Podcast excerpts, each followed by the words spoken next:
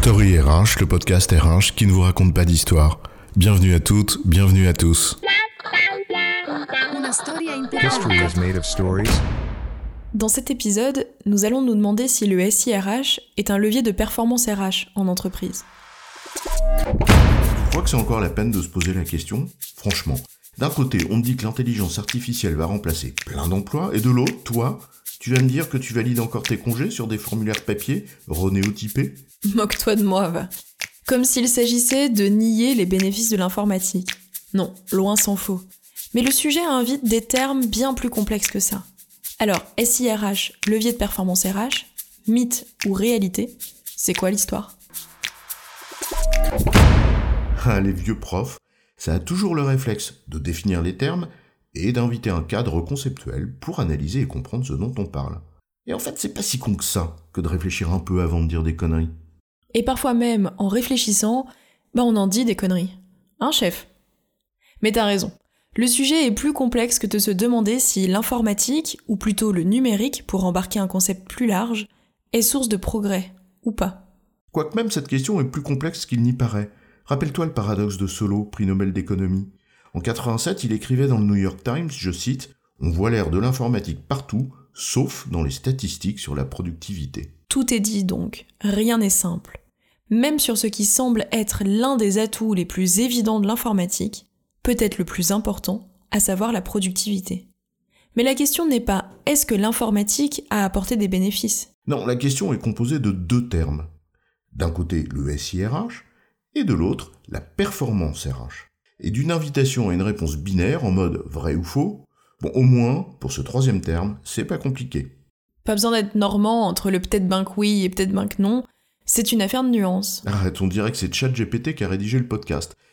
N'allons donc pas directement à la conclusion, qui est forcément nuancée, mais revenons sur les termes de la question, pour tenter de mieux cerner le sujet. On ne parle pas d'informatique ou de numérique, mais de SIRH. C'est le premier terme. Donc d'un système qui, indépendamment des applications informatiques qui le composent, présente par nature des propriétés qui lui sont propres. Et il n'y a pas un système type, même si on peut dresser une typologie des systèmes, notamment en fonction de leur architecture. Or, l'adéquation ou l'harmonie entre les propriétés de l'architecture et la politique RH, la culture de l'entreprise, sa taille, sa composition, etc., eh bien c'est absolument clé.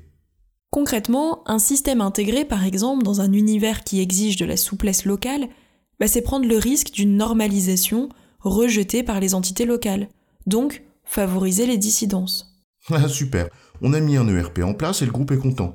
Il y voit même des gains de productivité RH en centrale et l'espoir ou l'illusion d'un one culture qu'il aimerait bien voir naître partout. Mais dans les faits, la verticalité et la standardisation de son système intégré va assez réveiller des vieilles rages qu'il ne soupçonne pas. Et hop, on entre en rébellion contre une culture du contrôle qu'on juge excessive. Et ça finit par un outil super puissant, et surtout très cher, mais avec toute la mémoire informationnelle de ta boîte bah dans des fichiers Excel que Pierre, Paul ou Jacques ont fabriqués localement.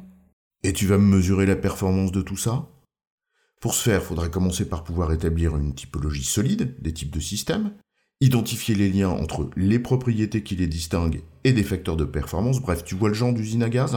À l'inverse, regarde, peut-être par déficit d'une réflexion justement sur l'architecture des SIRH et leurs propriétés, ou peut-être par manque d'urbanisation et d'ajustement de celle-ci aux enjeux de politique RH, regarde combien d'entreprises ont empilé les couches logicielles et se retrouvent avec un ensemble, le SIRH en tant que système, fait d'une multitude de best of breed.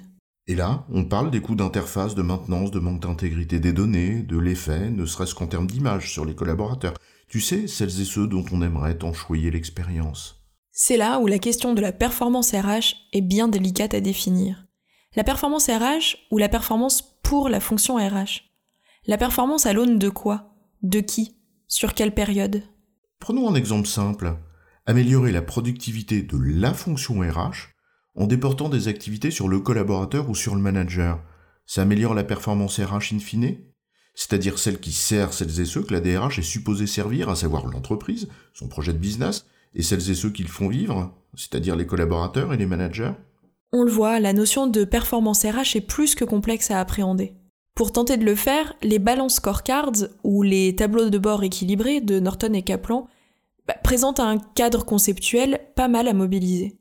Je dis ça au cas où tu aurais un mémoire de fin d'année d'études à faire sur le sujet. Oui, ça invite à appréhender la notion de performance selon quatre axes, d'où le fait que ce soit équilibré. À l'aune de ce que tu produis vraiment, mais aussi au regard de la satisfaction de ceux à qui c'est destiné, à quel coût, et selon quelle logique de progrès. Bref, tu ne restes pas le nez scotché sur ce que tu fais. En substance, tu dis que qualifier le premier terme de la question, le SIRH, c'est complexe. Parce qu'on parle de système, c'est-à-dire d'un truc protéiforme qu'on ne peut réduire à un objet simple et unique. Et que de l'autre, le second terme, la performance RH, est encore plus délicat à appréhender. Bah ça va pas être facile de répondre à la question alors. Surtout qu'établir un lien entre les deux est la troisième complexité.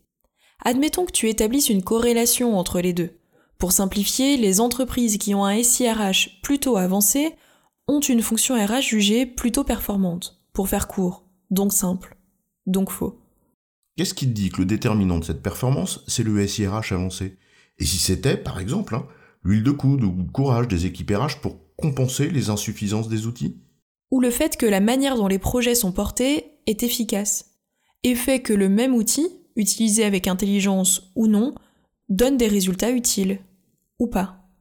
Au fond, c'est un peu comme le bien-être des salariés et la performance de l'entreprise. Pas si sûr que le lien soit si démontrable que ça. En revanche, si on est pragmatique, eh ben, l'opposé n'est pas difficile à imaginer.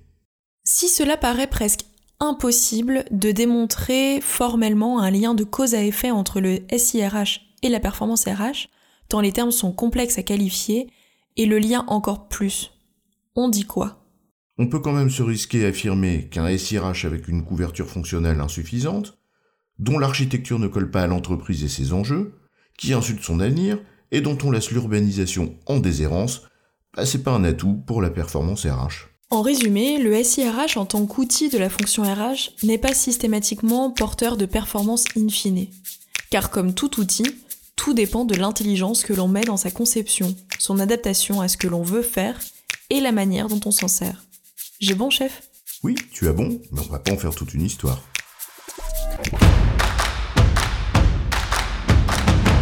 Story le podcast RH qui ne vous raconte pas d'histoire.